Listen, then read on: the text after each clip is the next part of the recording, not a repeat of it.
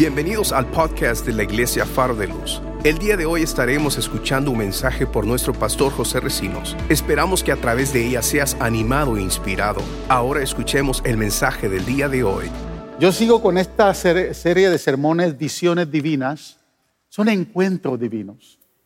Eh, cada uno de estos hombres y mujeres de Dios que tuvieron un encuentro con el Señor lo hicieron a través de una visión, no todos pero la mayoría, porque las visiones son el lenguaje del Espíritu y en el Antiguo Testamento eran muy pronunciadas. Así que eh, eh, cuando hablamos de visiones divinas, estamos hablando de encuentros divinos. Eh, y Dios empezó a manifestar. Ahí, la Biblia está llena de visiones divinas. Yo voy por el noveno mensaje de esta serie que la titulé Visión de Esperanza. Visión de Esperanza. Y vamos a buscar ahí en Zacarías capítulo 9, del 11 al 17. Dice la palabra, leo de la versión nueva internacional, en cuanto a ti, por la sangre de mi pacto, perdón, por la sangre de mi pacto contigo, libraré de la cisterna seca a tus cautivos. Vuelvan a su fortaleza, cautivos de esperanza. La versión Reina Valera dice prisioneros de esperanza. Vuelvan, vuelvan a su fortaleza, cautivos de la esperanza, pues hoy mismo les hago saber que les devolveré el doble. Aleluya. Tensaré a Judá como mi arco y pondré a Efraín como mi flecha. Sión, incita, incitaré a tus hijos contra los hijos de Grecia y te usaré como espada de guerrero. Wow. El Señor se aparecerá sobre ellos y como un relámpago saldrá su flecha. El Señor omnipotente tocará la trompeta y marchará sobre las tempestades del sur. El Señor todopoderoso los protegerá. Y ellos destruirán por completo los proyectiles de la onda, beberán y reirán como embriagados de vino. Se llenarán como un tazón de libaciones, como los cuernos del altar. En aquel día el Señor su Dios salvará a su pueblo como a un rebaño. Aleluya. Y en la tierra del Señor brillarán como las joyas de una corona. Qué bueno y hermoso será todo ello. El trigo dará nuevos bríos a los jóvenes y el mosto alegrará a las muchachas. Gloria al Señor. Padre, en el nombre de Jesús. Muchas gracias, Señor. Muchas gracias por permitirnos llegar a tu casa. Por darnos la libertad, Señor de estar nuevamente acá y saber que podemos adorarte con libertad. Gracias, Señor, por alguna razón tú siempre has querido habitar en tu casa. Y aunque hoy, Señor, nuestro templo es templo del Espíritu Santo, Señor, tu casa tiene un valor y un significado muy profundo, Señor, para nosotros. Y no, Señor, por el tipo de edificio que tenemos y no por la comodidad que pueda haber en este lugar. Simplemente es porque es el lugar que hemos separado para adorarte. Y por eso, Señor, hoy nos sentimos más que agradecidos por darnos, Señor, este, privilegio. Queremos que, Señor, tu palabra hoy ministre a nuestro corazón. Que tu palabra llegue al corazón de cada uno de los que, Señor, están acá y los que todavía están ahí escuchándonos a través de Señor, eh, Facebook Live y a través de todos los que, Señor, por esta conexión de la tecnología pueden acercarse también. Te pedimos que tu palabra la uses para edificarnos, para consolarnos, para exhortarnos, para fructificarnos, Señor. Que esta palabra produzca mucho fruto y fruto en abundancia. Gracias, Padre, por esta preciosa oportunidad. A ti te damos toda la gloria y toda la alabanza en el nombre de Jesús. Amén. Y amén. Gloria a Dios. Amén. Gloria a Dios. Amén. Mire, no hay cosa más difícil en la vida. Creo que lo que más a mí me ha costado en el ministerio, si alguien algún, día me pregunta qué es lo que más le ha costado en el ministerio, le voy a decir qué es lo que más me ha costado. Predicarle, predicar en un lugar vacío sin gente. Predicarle a porque aunque yo sabía que estábamos predicando la palabra y que el domingo se estaba recibiendo esta palabra a través, y que pues se sigue recibiendo a través de, las plataformas que, tenemos, eh, definitivamente eh, estar solo y predicando a las cámaras era bastante, bastante desafiante. Creo que a cualquier predicador le, va a ser muy desafiante eh, y muy difícil, muy, muy difícil. Pero eh, gracias por los que están acá. Y aún hubiera medido nada más cinco, yo me hubiera sentido muy cómodo. Porque yo sé que hay alguien que aquí me está escuchando y que está escuchando palabra de Dios. Pero sabemos que allá también hay muchos que nos están escuchando. Así que yo a este tema le he llamado visión de esperanza. Anteriormente yo estuve predicando acerca del libro de Zacarías y prediqué del, capítulo 3 y a esa prédica le llamé visión de liberación. Creo que fue el tercer mensaje de, la serie de sermones de visiones divinas.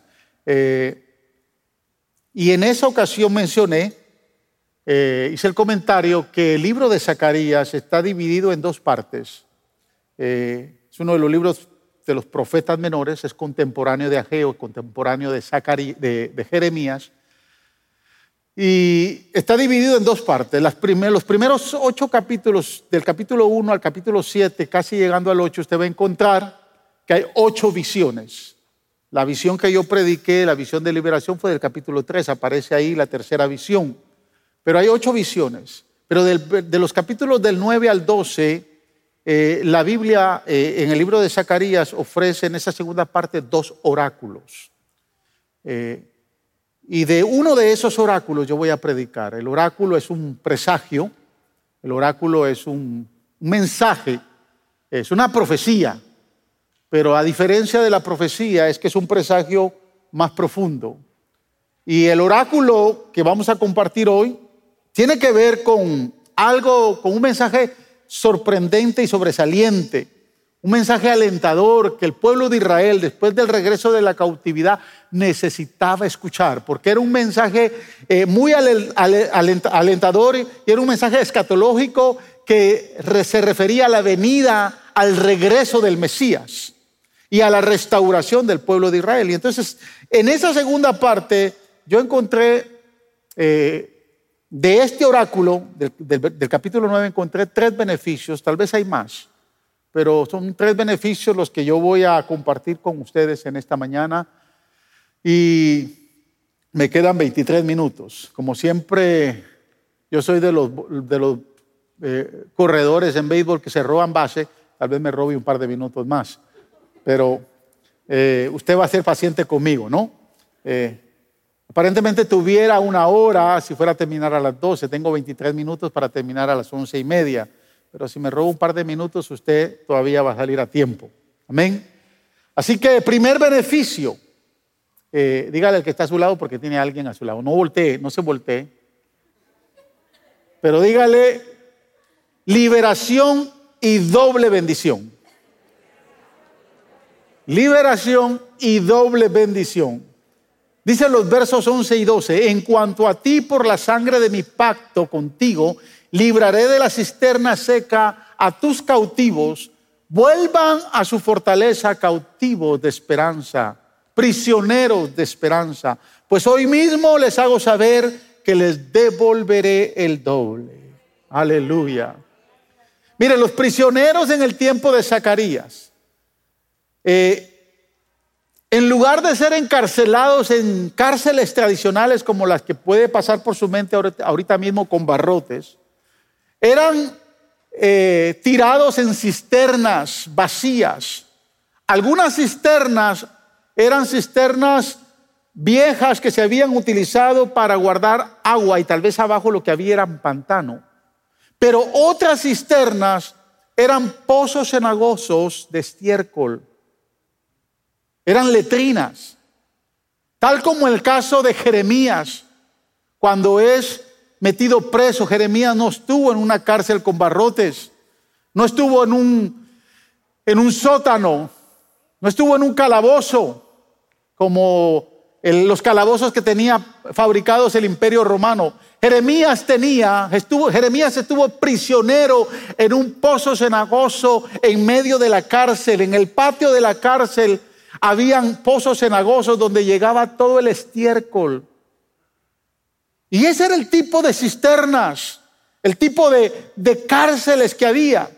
Yo quiero que leamos este mismo versículo, estos mismos versículos en la versión nueva traducción viviente, porque me llamó algo muy especial ahí. Dice, debido al pacto que hice contigo, sellado con sangre, yo libraré a tus prisioneros de morir en un calabozo sin agua. Regresen al refugio, ustedes prisioneros que todavía tienen esperanza. Hoy mismo prometo que les daré dos beneficios o dos bendiciones por cada dificultad que han pasado. Wow. Hay dos cosas importantes que me llaman la atención en estos versículos. Primero nos recuerda que nosotros somos liberados, que vamos a ser liberados por el pacto de sangre que Dios ha hecho con nosotros. Verso 9, verso 11 dice, debido al pacto que hice contigo, sellado con sangre, yo libraré a tus prisioneros de morir en un pozo sin agua. Mire, hay muchos creyentes, hermanos, hoy en día que se les ha olvidado que son hijos de pacto. Hay mucha iglesia que se le ha olvidado que somos hijos de pacto. Y quiero decirle, usted y yo no fuimos comprados por un contrato, no somos hijos de un contrato. Somos hijos de pacto. Hay una gran diferencia entre lo que es un contrato y lo que es un pacto. El contrato se puede disolver. El contrato se puede se puede romper. El contrato es por una temporada, por un tiempo. Y hay quien no respeta el contrato, lo rompe. Pero usted no es un hijo de un contrato. Dios no vino con usted y le dijo, te voy a hacer mi hijo por 10 años. ¿A cuánto le quedan 5? Dios no le dijo, te voy a hacer mi hijo por una temporada. O hasta que te porte, hasta que te deje de portar bien. Usted es hijo de pacto y es un pacto eterno sellado con la sangre de Cristo en la cruz del Calvario. Es un pacto de sangre. Hebreos 12:20 dice, el Dios que da la paz levantó entre los muertos al gran pastor de las ovejas, a nuestro Señor Jesús, por la sangre del pacto eterno. Aleluya. Quiero que note, no sé si pusiste ese verso, hija, Hebreos 12:20, y déjalo ahí, si lo logras eh, poner, déjalo ahí. Lo voy a repetir porque quiero que usted note algo. Dice, el Dios que da la paz levantó de entre los muertos al gran pastor de las ovejas. ¿Cuántos tienen claro que Jesús resucitó? Amén. Nuestro gran pastor resucitó a nuestro Señor Jesús. Pero escuche, dice, por la sangre del pacto eterno Quiero que vea con atención la última expresión, por la sangre del pacto eterno. La preposición por, por la sangre. Esa preposición por indica que la sangre del pacto es el medio que Dios utiliza para hacer cualquier cosa. ¿Sí me escuchó? Por la sangre del pacto. Esa, esa preposición por indica que Dios es capaz de hacer cualquier cosa por la sangre. Por la sangre nuestros pecados han sido perdonados. Nuestra vida ha sido limpiada. Por la sangre nuestras enfermedades han sido curadas. Por la sangre de Jesús hoy somos libres. Por la sangre de Jesús hoy hemos regresado a este lugar para adorarle a Él. Por la sangre de Jesús, Él nos ha librado del pozo del temor, del pozo de la aflicción, del pozo de la desesperación, del pozo de la necesidad. O sea, la sangre de Jesús tiene un valor tan poderoso que por su sangre Él es capaz de hacer cualquier cosa. Y eso nos ha hecho hijos a nosotros. No se le olvide que usted es un hijo de pacto. Mire, aunque Benjamín algún día me diga, me, voy a divorciar de ti, papi, ya me voy a quitar el apellido, nunca lo podrá hacer. Le voy a decir por qué. Porque en las venas de él corre mi sangre. Yo sé que mi esposa no se va a sentir mal, pero no hay ni una gota de sangre que corre por las venas de él.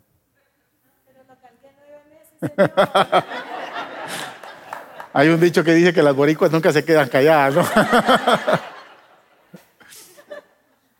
Pero quiero traerle, quiero ilustrarle algo. En la vida de mi hijo corre mi sangre. O sea, científicamente y médicamente está probado que nuestros hijos llevan la sangre del Padre. Por eso que Jesús tenía la sangre del Padre. María no tuvo que tener nada ahí, nada que ver. No había sangre humana en la sangre. Ahora, espiritualmente, cuando Cristo muere en la cruz, y nos adopta, porque dice la Biblia, Juan capítulo 1, versículo 12, dice que a todos los que creyeron en su nombre le dio la potestad, el poder de ser llamados sus hijos. Usted hoy lo ha adoptado, lo ha llamado a ser su hijo por la sangre que se derramó en la cruz y lo ha hecho a usted un hijo de pacto de sangre. Jamás podrá disolverse porque los pactos hermanos, nunca se disuelven.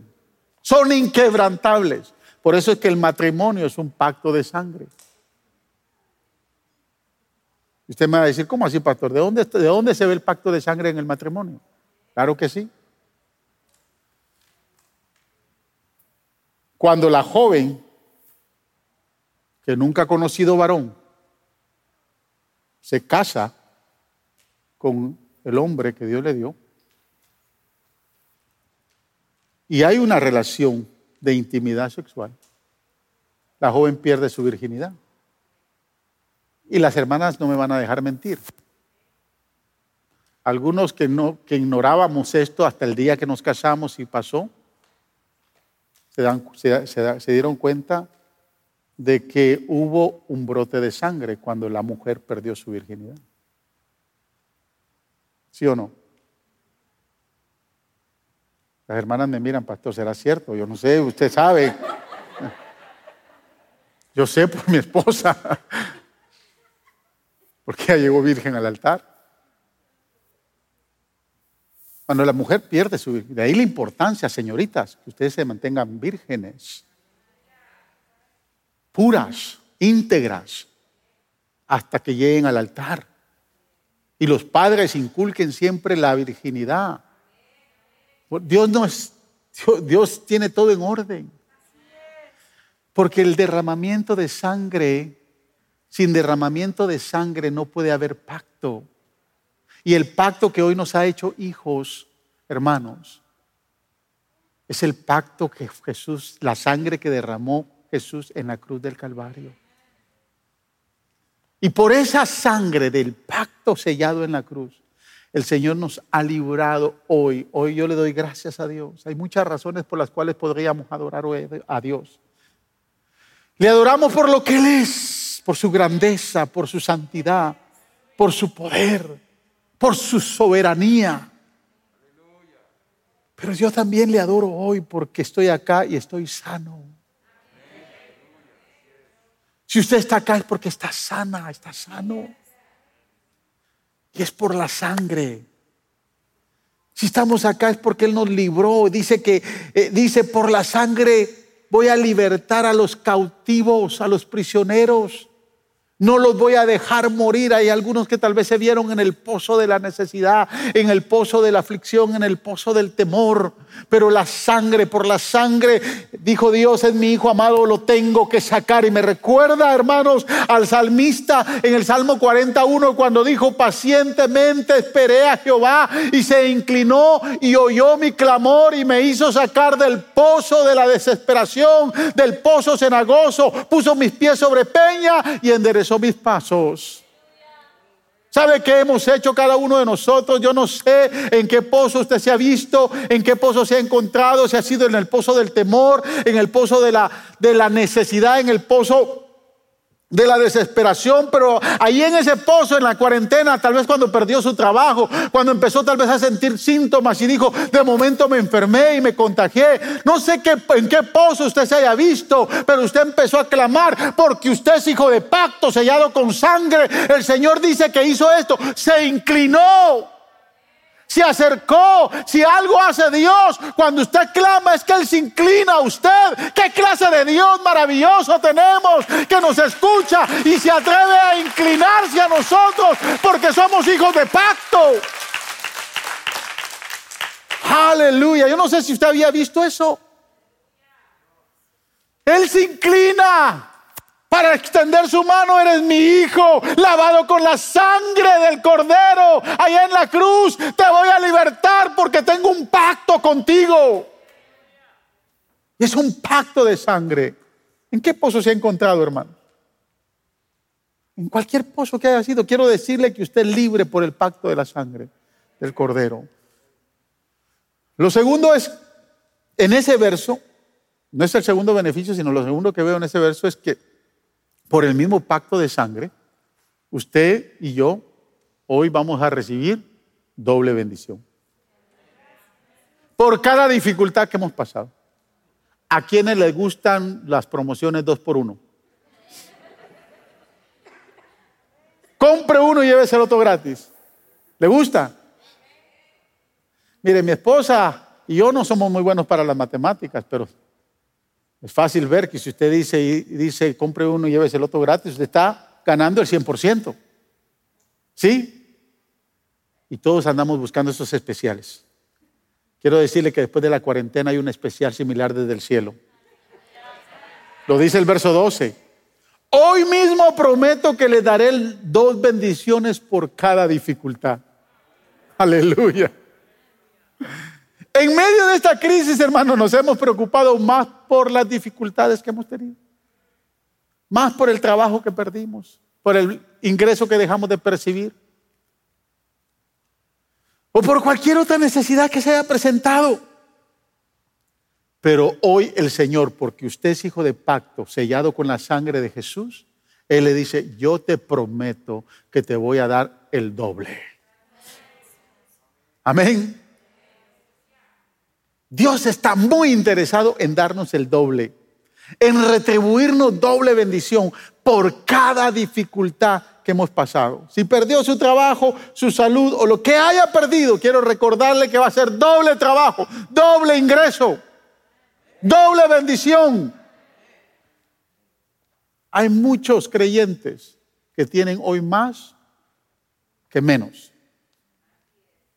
Mire, con tanta comida que nos está dando el banco de alimentos, yo tuve que comprar un freezer más para tener dos freezers en casa en vez de uno. No sé a cuánto les pasó, lo, pasó. A veces Linda me dice, ya no traigan más. ¿A cuánto les ha pasado?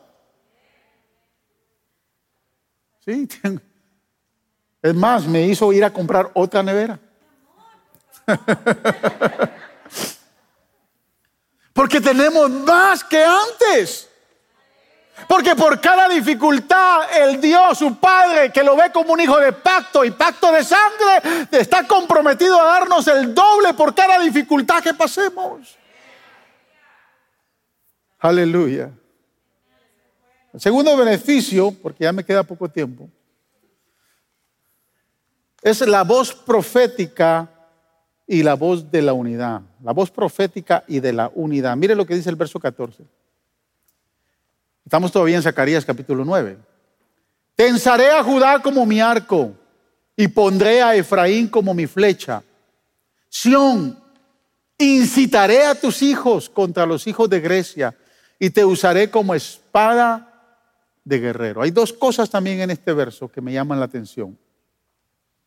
Lo primero es que esta visión profética en la primera parte del verso dice, tensaré a Judá como mi arco y pondré a Efraín como mi flecha. Ahora, recuerde que desde los tiempos de Salomón, del reinado de Salomón, el reino se había dividido en dos. Yo quiero que usted entienda bien eh, eh, lo que está diciendo aquí el, el profeta cuando recibe esta visión. Tensaré a Judá como mi arco y pondré a Efraín como mi flecha. O sea, cuando Salomón muere, que su hijo Roboam queda como rey del reino, hay una rebelión en el pueblo. Jeroboam, que era un líder, un guerrillero, que lo seguía mucha gente, en el tiempo de Salomón había sido exilado a Egipto. Cuando muere Salomón, a Jeroboam lo mandan a llamar de Egipto, las tribus del norte, porque Salomón no se deja llevar por los consejos de los ancianos, sino busca el consejo de los jóvenes. Y uno de los consejos de los jóvenes fue decirle a Salomón, mira, ponle más carga a este pueblo. Si tu padre les ponía un dedo de carga de impuestos, tú ponle la mano. Entonces los, de las tribus del norte se empezaron a rebelar y dijeron, mandemos a llamar a, a Jeroboam, que está ya exilado en Egipto, y lo mandan a buscar.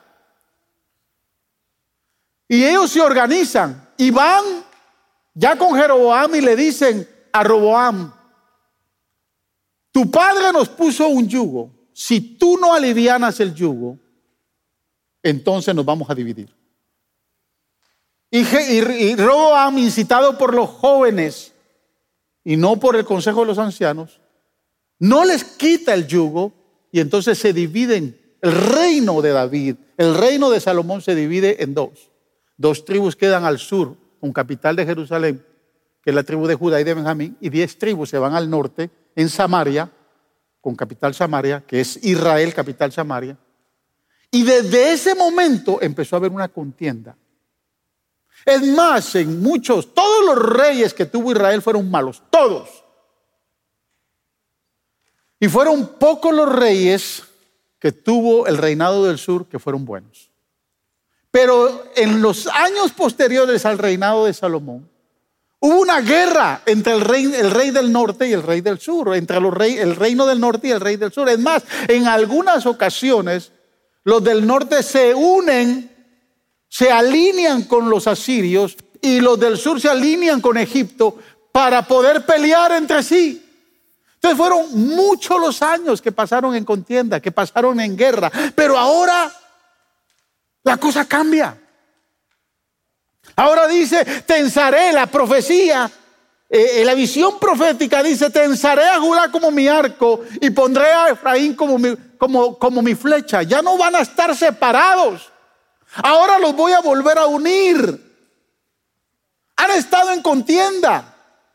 Esta visión profética, podemos ver el poder de la unidad, usando a Judá como un arco y a Israel como una flecha para ir en contra del enemigo. O sea, la bendición más grande que nos pudo haber dejado esta pandemia y que nos está dejando esta pandemia. Y si la iglesia no puede ver esto, es que la bendición más grande que nos puede dejar es que ha unido más al pueblo de Dios. Es más, si no estaba unido, hoy nos debe de unir más. Ha unido más a la familia. ¿Cuánto tiempo usted no pasó con sus hijos? Como lo pasó ahora. ¿Cuánto tiempo no pasó más usted hoy con su esposa como lo pasó ahora?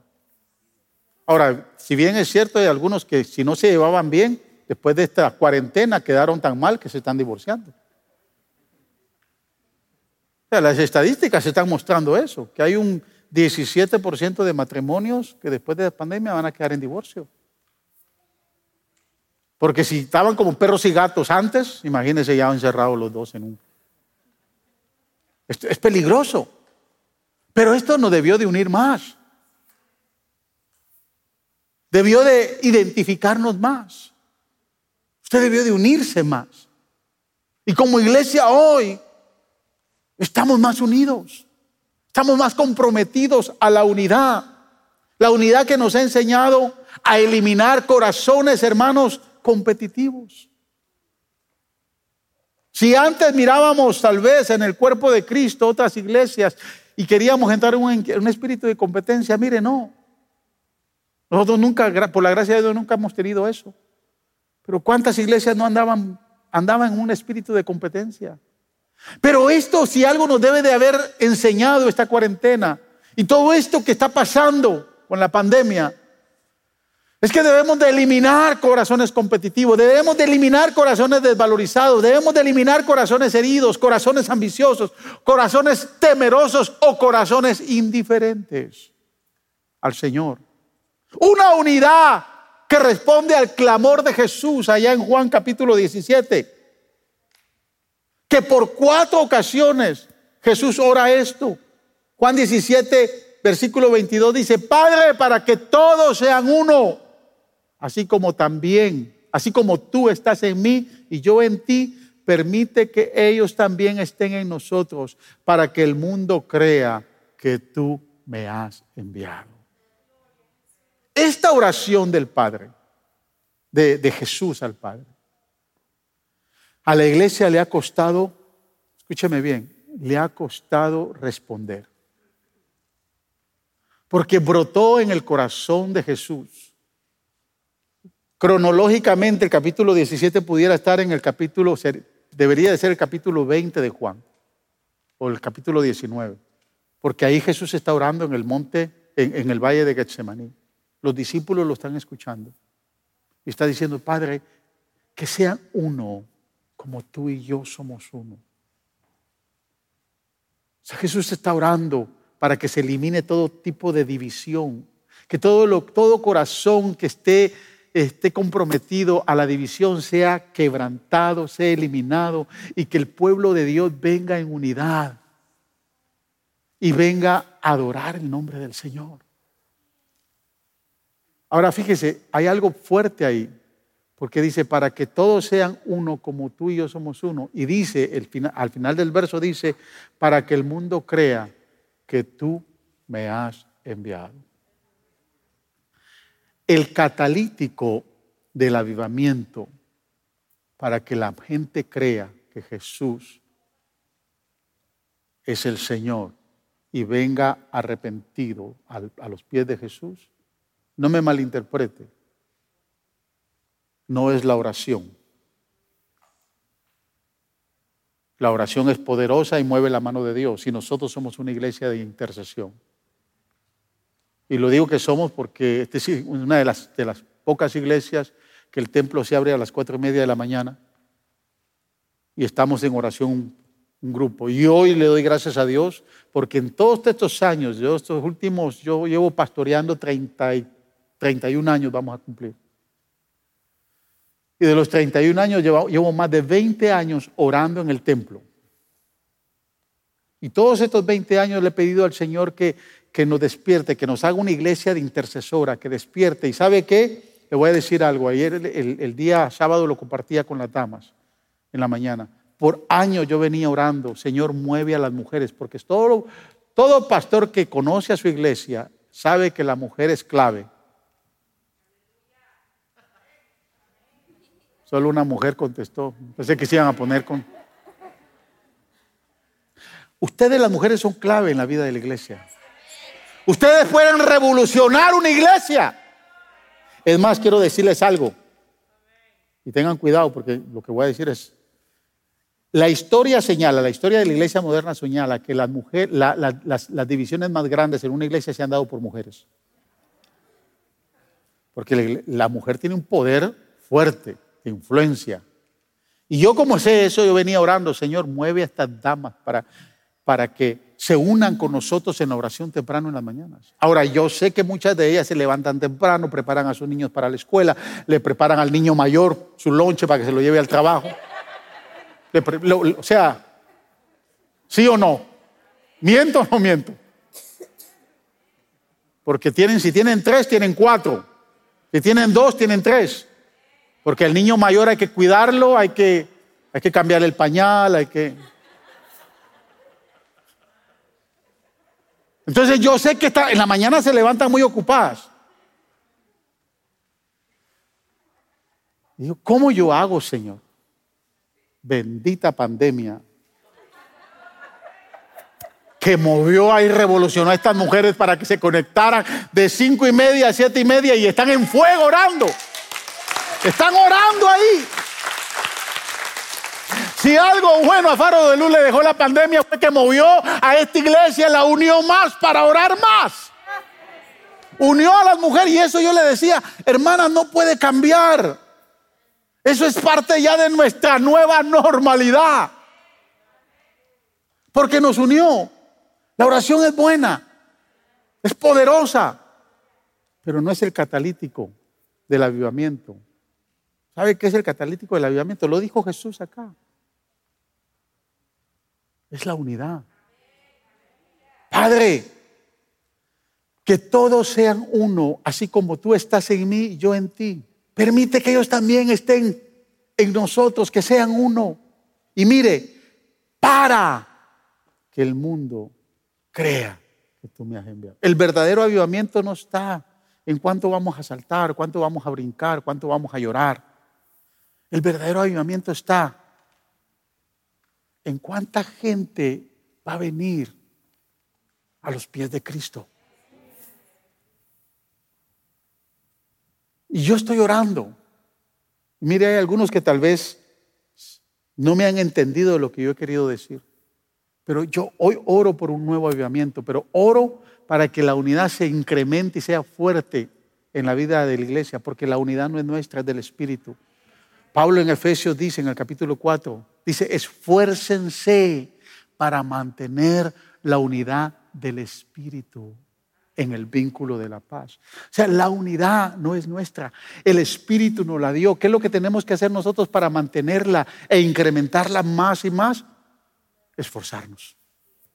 Esfuércense para mantener la unidad del Espíritu. Se requiere de esfuerzo para, para, unirnos más, pero el resultado es que a medida que nos unamos, ¿para qué nos vamos a unir, pastor? ¿Para qué hay que trabajar más en unidad, pastor? Para, lo dice ahí, para. Mire, se lo vale para que el mundo crea que Jesús fue enviado.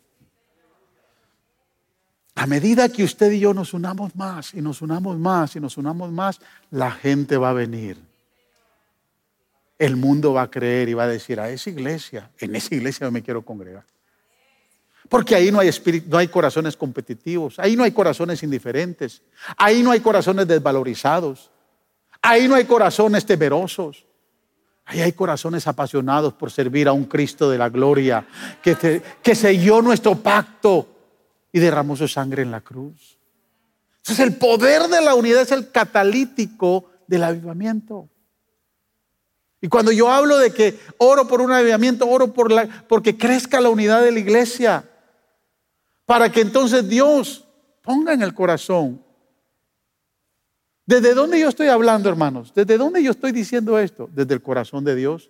Porque la Biblia dice que Dios no quiere que nadie piense que Él tiene por retraso su promesa, como algunos creen que ya Él se tardó. No, Él quiere que todos vengan, procedan al arrepentimiento y sean salvos. Desde el corazón de Dios hay un deseo ferviente de que el mundo sea salvo. ¿Se van a salvar todos? No, no se van a salvar todos. Pero es importante hoy que esto nos enseñe a unirnos más para que la gente crea. Mire, nosotros tuvimos, hemos tenido y seguiremos teniendo ahorita más de, yo creo que llegamos, no sé, la hermana Zulma está acá.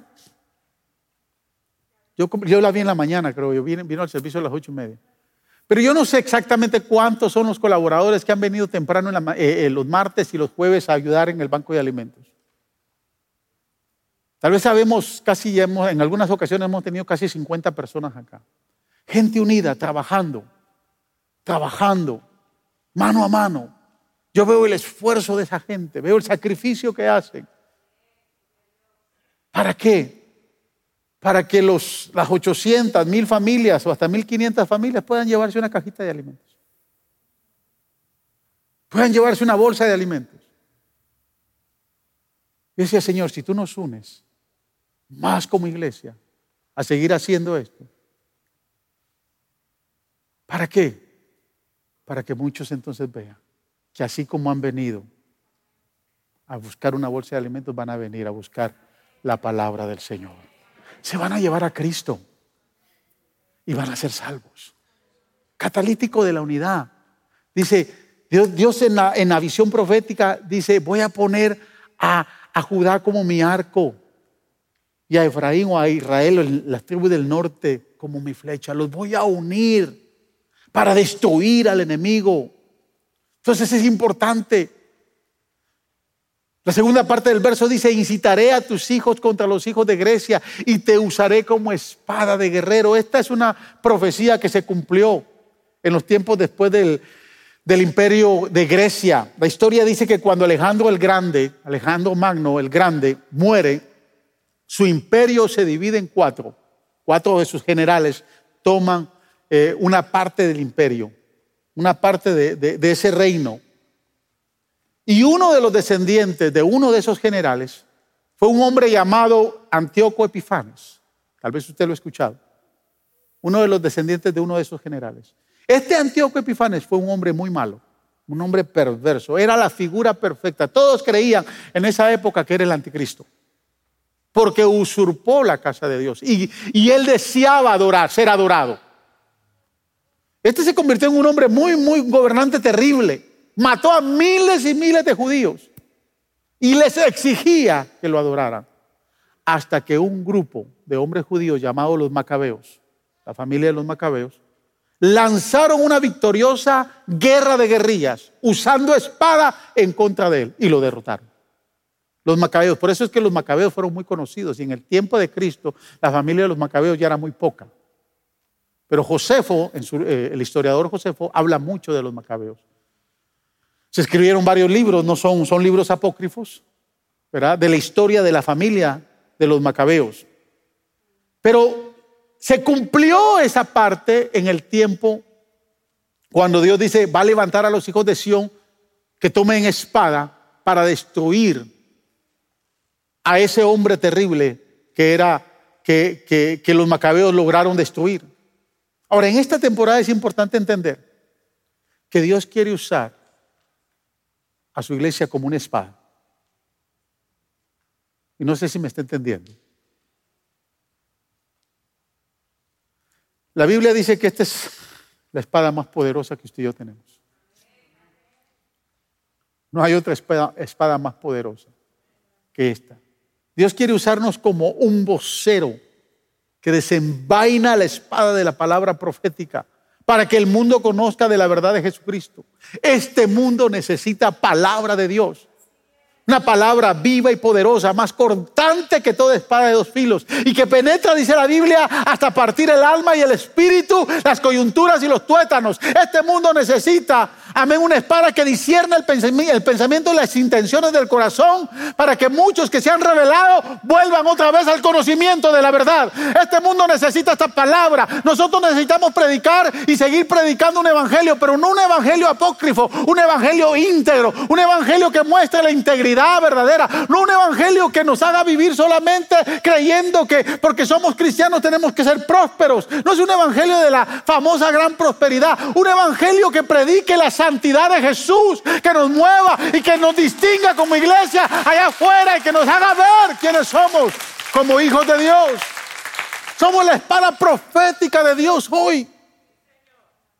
Solo esta palabra revelada es la única con el poder para partir el alma, para quebrantar al que no cree y pueda dar su vida al Señor. Por eso es importante que como iglesia seamos una voz profética. Y por último, el tercer beneficio. Con esto termino, porque ya me pasé el... No hay forma, hermanos, que yo obedezca en esta área.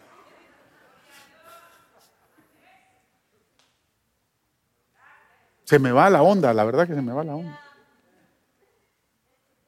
Versos 15 al 17, el tercer beneficio. La protección del Todopoderoso. Es el beneficio.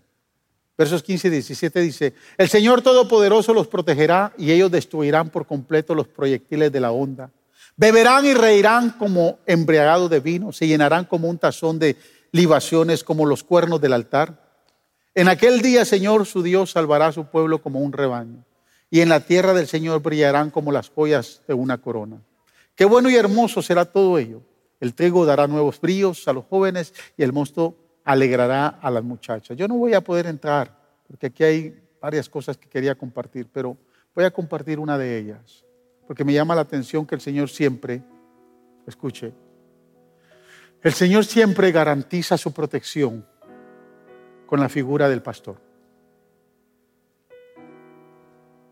Dice el verso 16, eh, en aquel día el Señor su Dios salvará, salvará a su pueblo como a un rebaño. El Señor salvará a su pueblo como un rebaño. Eso es lo que ha sido el Señor en este tiempo para cada uno de nosotros. Él no usa, en la Biblia cuando se habla de la protección de Dios, escuche bien, no usa la figura del guerrero, no usa la figura del rey, no usa la figura de un gobernante, o sea, no usa la figura de un policía. Usted ve un policía allá afuera, un hombre que tiene, está vestido de policía, usted se siente seguro, ¿no? Se siente protegido. No usa la figura de un soldado. Cuando la Biblia habla de protección, siempre habla del buen pastor. Porque dice la Biblia que el buen pastor su vida da por las ovejas. Yo no sé, hermanos, en esta temporada, qué tan protegido, qué tan pastoreado ¿Qué tan cuidado usted se ha sentido de parte de Dios? No sé cuántos de ustedes se han visto, se han sentido cuidados por el buen pastor. Él ha estado cuidándonos en nuestra necesidad espiritual. Como, como el Señor, hermanos, ha movido a muchos a orar. Mira, yo me sorprendía. El día sábado tuvimos una linda palabra por la pastora Luisa, pastora Cupeles de allá de Pensilvania. Cómo el Señor ha provisto a, mujeres y hombres que han venido a ministrar palabra de Dios. Cuidado especial. Cómo Dios lo ha cuidado. Quiero hacerle la pregunta, ¿en esta temporada se ha sentido descuidado de parte de Dios? ¿Se ha sentido descuidado? ¿Ha cumplido él su promesa como buen pastor? Nos ha venido cuidando en toda necesidad material. Muchos perdimos ingresos. Desde el primer día, desde el primer domingo que cerramos, nosotros nos cortamos el salario a la mitad, todos todos los pastores y todos nos cortamos el salario.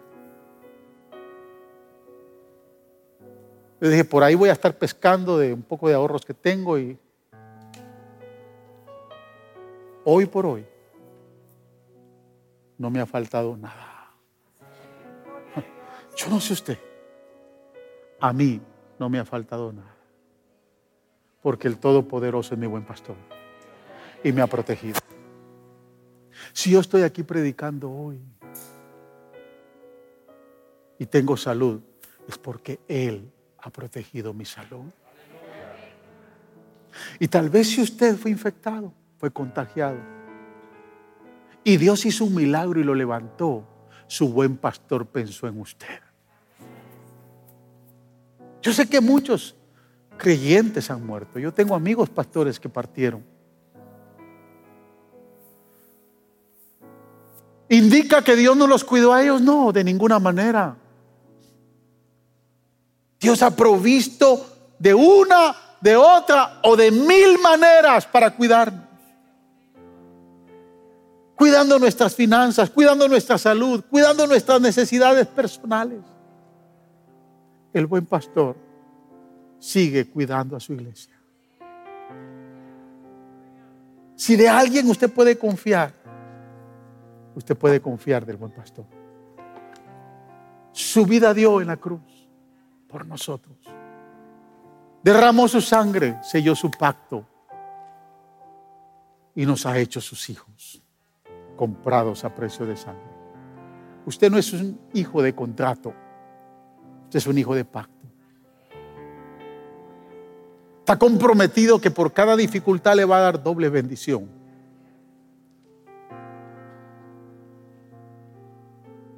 Hoy nos ha llamado a vivir en un, proceder de unidad aún mayor. Pero su mano poderosa ha estado cuidándonos. Cada detalle de su vida, Él no lo ha ignorado. Lo más mínimo que usted pudo haber pensado que Dios se descuidó, no. Esto de la pandemia no trajo a Dios, hermanos, de sorpresa. Es más, Él sabía, porque está profetizado, que esto iba a suceder. Y como está profetizado, Él desde antes de la creación ya tenía todo seteado, porque no tenemos un Dios que de momento diga, ay, se me olvidó esto, como a usted y a mí que preparamos, organizamos. Todavía nosotros ayer en la tarde, ¿qué se nos ha olvidado? ¿Qué, no tenemos en orden? Todavía nos reunimos los pastores por, el chat para pensar qué se nos había olvidado, porque a nosotros se nos olvida todo. Pero al Dios eterno que tiene cuidado de todo, no se le ha olvidado hasta los detalles más pequeños. Nunca se le va a olvidar. Y quiero decirle, aunque muchas cosas todavía están en incertidumbre, no me pregunte cuándo esto va a terminar, yo no lo sé. Que si se va a instalar esto, si no, yo no lo sé. Yo lo único que sé es que yo tengo al buen pastor. Que me va a ayudar en medio de todo esto. Y que lo va a ayudar a usted y a su familia. Y Él nos protegerá de todo lo malo. Póngase de pie.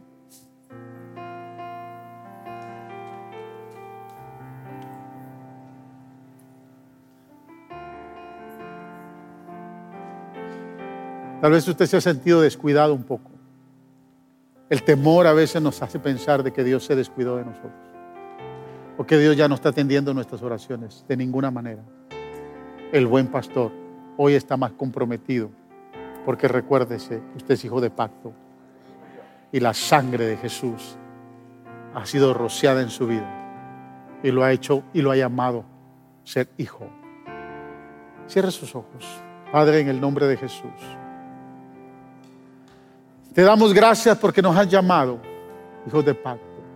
Te has comprometido, Señor, para sacarnos del pozo de la desesperación, del pozo del temor, del pozo de la duda, del pozo de la necesidad, aún del pozo de la enfermedad. Hoy estás comprometido a sacarnos porque te has comprometido a no dejarnos morir. Somos prisioneros de esperanza porque hemos salido, estamos saliendo de una situación muy difícil pero tú nos has dado esperanza por la sangre de tu pacto que fue derramada en la cruz y que nos ha dado vida, Señor. Gracias, gracias por el grupo de familias que están presentes. Y gracias por las familias que todavía están ahí siguiéndonos. No han podido acercarse hoy. Señor, los bendecimos, pero sabemos que pronto ellos también vendrán. Señor, en el momento oportuno cuando Señor, tú lo indiques, yo sé que ellos estarán acá. Los bendecimos desde acá. Bendecimos cada familia. Y como buen pastor te pedimos que sigas cubriendo y sigas haciendo un vallado alrededor de cada uno de tus hijos y te sigas glorificando en medio de cada una de sus necesidades. Los bendecimos, Padre. Si usted que está ahí y que me ha observado, de momento hay alguien acá, no lo sé, pero si usted ha observado, ha escuchado este mensaje y tal vez no tiene a Cristo como su Salvador. Y de momento necesita al buen pastor. Ha vivido bajo temor. Hoy le invito a que reciba a Jesús como su Señor. Y reciba y diga estas palabras conmigo. Dígale, Señor Jesús, hoy vengo ante ti a entregar mi vida. Te pido perdón por todos mis pecados y te recibo como mi Señor y mi Salvador. Amén. Usted hizo esa oración que nos está observando por las redes. Le pedimos que empiece a buscar del Señor. Usted salvo. Una simple oración es poderosa para que Dios active los beneficios de la cruz del Calvario y pueda darle vida y vida eterna. Gracias por escuchar el podcast de la Iglesia Faro de Luz. Esperamos que la palabra de hoy haya sido de mucha bendición para tu vida. Te motivamos que te suscribas y que bendigas a alguien compartiendo este mensaje. Te esperamos en la próxima semana.